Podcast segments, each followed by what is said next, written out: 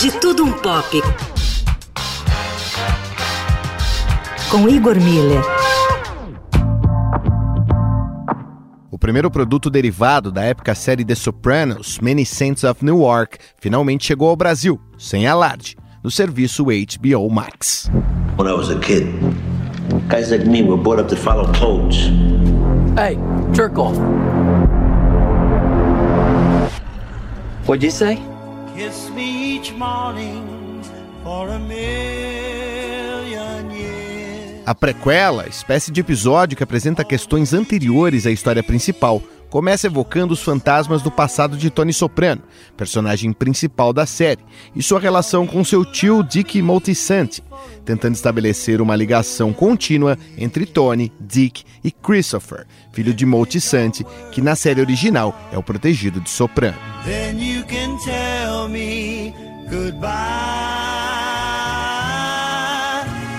Que era para ser a história obscura de uma linhagem acaba se transformando numa série de reproduções e agrados para os fãs da série, com a apresentação de diversos personagens do núcleo principal no passado e com pequenas explicações sobre histórias que se passam durante as seis temporadas de Sopranos.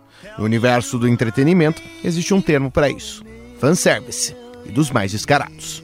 Pain comes from always wanting things. Who do I know? I'm a murderer. You will not be able to stay home, brother. You will not be able to plug in, turn on and cop out. Para completar a pregação para convertidos, o filme ainda traz no elenco Ray Liotta, que estrelou o filme Os Bons Companheiros, espécie de produção irmã mais velha de Sopranos, já que diversos outros atores do filme são recorrentes no universo da série.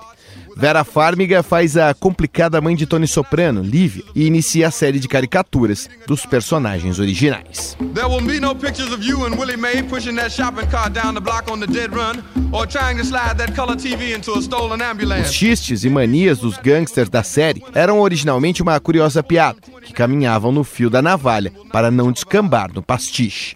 Silvio Dante, interpretado na série original por Steven Van Zandt e que muitas vezes parecia um boneco de cera, agora retorna como uma caricatura da caricatura.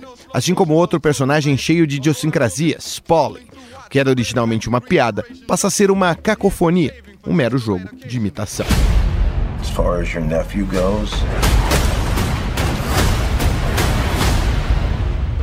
I'm listening. stay out of his life.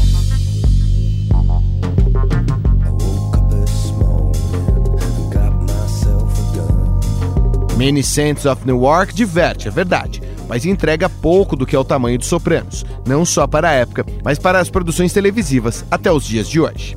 Série de personagens que se desenvolvem com a paciência dos grandes romances realistas, Sopranos perde fôlego quando esses personagens são reduzidos a apenas um gesto ou traço físico, repetido à exaustão.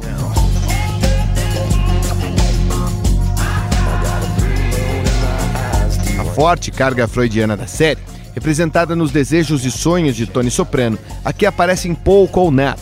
Apesar da assustadora semelhança de Michael Gandolfini com seu pai James, que fez o Tony original da série, o jovem Tony parece ser mais trivial do que o ultra carismático chefe que sua versão adulta se tornou, mas o filme parece não se importar em apresentar essa transição, apresentando apenas mais um adolescente tentando encontrar sua posição no mundo.